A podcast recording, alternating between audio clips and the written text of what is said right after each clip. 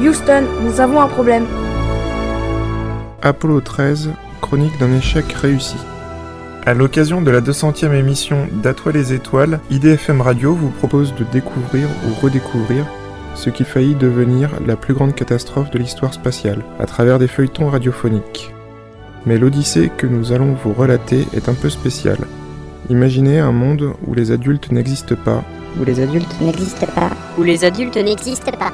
La Terre serait peuplée uniquement d'enfants qui se conduiraient comme des adultes et feraient tout comme les adultes, même envoyer des enfants sur la Lune.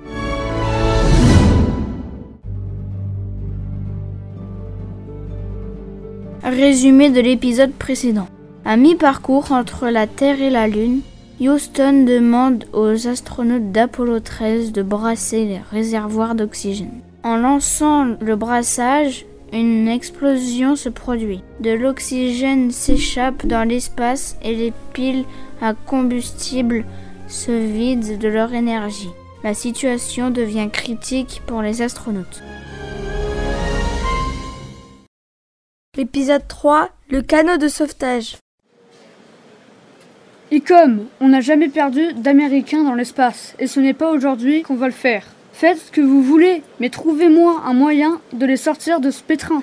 Je crois qu'il y a un moyen en effet, c'est qu'il s'installe dans le module lunaire. Il servira de canot de sauvetage. Parfait, combien de temps faut-il pour l'activer? Une heure. Mais la dernière pile à combustible ne tiendra pas jusque-là. Combien de temps reste-t-il avant que la dernière pile à combustible ne s'arrête? Pas plus de 15 minutes. Apollo 13, vous allez abandonner le module de service et vous réfugier dans le module lunaire. Transférez les paramètres du vol de l'ordinateur du module de service sur celui du module lunaire. Vous avez 15 minutes, pas une de plus. 15 minutes Bon, on va mettre le turbo. Les astronautes réussissent l'exploit d'activer le module lunaire en 15 minutes. Apollo 13, où en êtes-vous? On vient de terminer le transfert. Jack va pouvoir nous rejoindre. Parfait, vous êtes juste dans le temps, bravo. Jack, vérifie bien d'avoir tout coupé. Il y aura besoin de l'énergie des deux batteries à bord du module de commande pour les manœuvres lors de la rentrée atmosphérique. Houston, je vous confirme que j'ai bien tout coupé. Parfait. Bon, maintenant que la vie des astronautes n'est plus menacée à court terme, voyons comment on va procéder pour les ramener sur Terre. Le module lunaire est conçu pour deux personnes, pas pour trois. Il faut les ramener le plus vite possible sur Terre, sinon elles n'auront jamais assez d'énergie et d'oxygène. Il faut qu'ils fassent demi-tour tout de suite. C'est ce à quoi j'ai pensé. On a assez de carburant pour ça, ce n'est pas un problème. Mais les réservoirs de carburant sont dans le module de commande, proche des réservoirs d'oxygène liquide. Avec l'explosion, on ne sait pas dans lequel état ils sont et ils peuvent exploser à leur tour. C'est trop dangereux, il faut oublier cette option. Dans ce cas, il n'y a qu'à les laisser filer vers la Lune, la contourner et revenir sur Terre. Exactement, c'est ce que nous allons faire. Hop hop hop, je vous arrête messieurs. On n'aura jamais assez d'énergie et d'oxygène.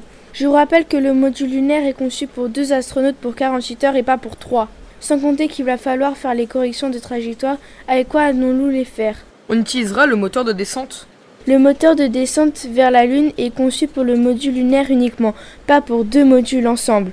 Ils vont y arriver, je leur fais confiance. Et pour l'énergie, en coupant tout à l'intérieur du module, on devrait pouvoir en garder suffisamment. Pour l'oxygène, on va voir ce qu'on peut faire. Attends, quand tu dis tout couper, c'est lumière, chauffage, ordinateur. J'ai dit tout Non mais attends, c'est pas possible, ils vont crever de froid. Et puis ils auront besoin de l'ordinateur pour les corrections de trajectoire. Ils se guideront par rapport à la Terre. hein. C'est de l'inconscience. Ensuite, ils larguent le module de service et ils utilisent tout le carburant du moteur de descente du module lunaire pour se propulser vers la Terre. En 36 heures, ils seront sur Terre. Non, attends, le bouclier thermique sera trop longtemps exposé au vide spatial. Il va ramasser plein de poussière qui pourrait l'abîmer. Il pourrait ne plus jouer son rôle au moment de l'entrée dans l'atmosphère. Je m'y oppose. Euh, oui, tu as raison. Trop risqué. Donc, on oublie le largage du module de commande, on le garde pour protéger le bouclier thermique, mais pour le reste, on ne change rien. Ça prendra un peu plus de temps, mais c'est moins risqué. C'est la seule solution? C'est la seule. Alors, c'est ce que nous allons faire. Que quoi? Mais enfin, c'est de la folie. On n'a jamais fait ça. Et puis, ils n'auront jamais assez d'énergie pour tenir jusqu'au retour de la Terre. Mettez-moi du monde dans le simulateur. Trouvez-moi les ingénieurs qui ont conçu ce vaisseau. Je les veux sains et saufs sur Terre. C'est votre dernier mot? C'est mon dernier mot, Jean-Pierre. Apollo 13, vous allez maintenant contourner la Lune. On va perdre contact radio, c'est normal. À votre tour, de l'autre côté, on vous fera faire une correction de trajectoire, puis il faudra tout éteindre pour économiser au maximum l'énergie. Euh, Houston, on a déjà coupé pas mal de choses. À part la lumière et le chauffage, je vois pas ce qu'on pourrait couper de plus. C'est justement ça que vous allez couper, et l'ordinateur en plus. Euh, ah, bien. Euh, Compris, Apollo 13 Compris, Houston. On a un problème. Quoi encore? Le niveau de dioxyde de carbone grimpe dangereusement dans le module. Le gaz carbonique n'est plus assez filtré.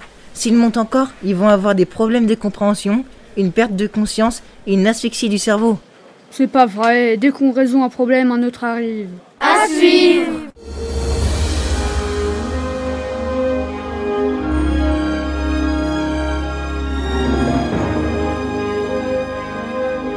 Ces feuilletons radiophoniques ont été conçus et réalisés par Franck Menant sur les conseils de Jean-François Pellerin, parrain d'Atoile les Étoiles.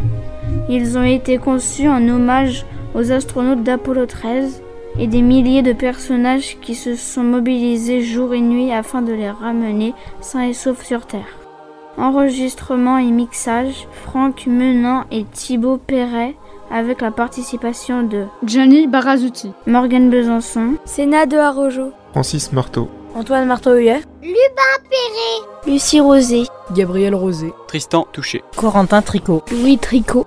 Remerciements à IDFM Radio, au chemin de fer de la vallée de l'Eure, aux parents et aux enfants ayant participé à ces feuilletons radiophoniques.